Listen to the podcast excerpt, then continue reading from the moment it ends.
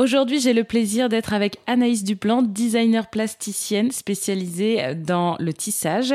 Aujourd'hui, elle nous partage son métier d'art et plus précisément sa spécialité puisqu'elle est allée très loin dans la créativité, elle est allée vers le crin de cheval. Bonjour Anaïs. Bonjour. Alors parlez-nous un petit peu de votre processus de création à travers le crin de cheval. Alors mon processus de création, en fait, euh, il va d'abord s'inspirer du matériau. C'est d'abord en fait un dialogue avec la matière où je suis euh, à la fois à l'écoute de son mouvement, de ses couleurs, de, ses, de, de, la forme qu'il veut prendre naturellement, je veux dire. Mmh. Et à la fois, je vais essayer de le contraindre à travers euh, la, technique du tissage où je vais le structurer, je vais l'empiler, je vais le, mettre en surface. Et, euh, et, ensuite, je vais le faire bouger. Là, il faut, aller voir mon travail pour se rendre compte quand je parle de mouvement. Euh, il faut aller voir ce que c'est qu'un qu tissu en mouvement quand je le forme. Euh, puisque j'utilise le, le, le, crin comme une trame en fait. Hein, la trame, qui est le fil qui est tendu sur le métier à tisser. C'est un peu technique, mais c'est important d'avoir ces notions-là. Et en fait, quand, quand je trame mon tissu, euh, il est très peu recouvert par le fil de chaîne, ce qui fait qu'en fait, c'est pas un tissu classique qui est très serré. C'est un tissu qui est très lâche, qui est très ouvert. Et du coup, la matière est très libre ensuite de s'exprimer, de bouger, de créer des mouvements. Donc c'est un peu une matière contrôlable, c'est plus difficile à la maîtriser? Alors effectivement, on dit du crin de cheval c'est un matériau qui est difficile à dompter. Moi, je vois qu'il est, qu'il est même à l'image du cheval. Euh, il, à la fois, il a une souplesse, il a, il a un caractère, il a une nervosité qui, je pense, est propre au cheval. Mais, euh, mais en tout cas, c'est vrai que je me suis arrêtée sur ce matériau depuis des années et en fait, je continue à explorer de plus en plus en volume, en plus euh, ce travail, c'est-à-dire carrément de la sculpture, mais qui est au départ toujours tissé en deux dimensions.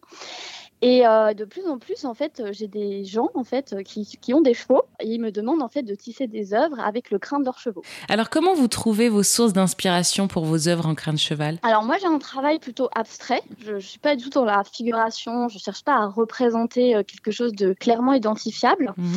Donc, je, je, suis dans quelque chose d'assez euh, épuré aussi. C'est-à-dire, euh, je travaille souvent sur la ligne, sur un mouvement assez simple en fait, mais qui qui est à la fois assez riche, c'est-à-dire que si on se projette dedans, il y a plein de choses à regarder, il y a plein de choses à imaginer. C'est vraiment un support en fait de peut-être d'introspection ou de, dialogue avec soi-même quand on regarde une œuvre.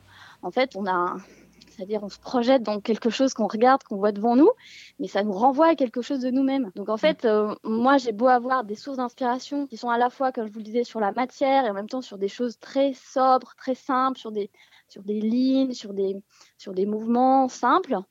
Et, et, et, et après, ben, c'est la personne qui va, elle, imaginer des choses, euh, euh, prendre mon œuvre comme un support euh, d'imagination, de, de détente, d'introspection. De, voilà. Après, l'imagination fait son travail. Est-ce qu'il y a eu des changements significatifs dans le travail entre la matière textile, le tissu, et quand vous êtes passé au crin de cheval? Ouais, ouais, ouais. Ben, en fait, c'est justement euh, ce passage, en fait, cette rencontre avec ce matériau qui m'a permis un travail très artistique et un travail euh, vraiment euh, qui va de plus en plus vers, euh, vers, vers l'art, vers la sculpture, parce que, en fait, finalement, le tissage ne, ne me sert. Il, il est presque anecdotique d'une certaine façon, parce qu'il est juste là pour structurer en fait la matière, mais ensuite il y a tout un travail après de mise en forme, comme je, comme je vous disais. Mais je développe aussi une partie plus appliquée dans mon travail, c'est la partie designer, designer artisan, puisque je, je crée moi-même la matière. Mais ça m'a permis aussi de développer des surfaces euh, pour euh, le, le, milieu de la décoration et de l'architecture d'intérieur. Par exemple, actuellement, je collabore avec une marqueteuse de paille à mmh. Paris, c'est l'atelier Alba, et avec eux, en fait, on crée euh, des surfaces en, en marqueterie de crin de cheval et de paille applicables euh, pour des revêtements de surface ou de mobilier. Et c'est vraiment magnifique. Merci beaucoup Anaïs euh, Duplan vous de nous Merci avoir partagé euh, votre métier en tant que tisserande et surtout votre spécialité à travers le crin de cheval.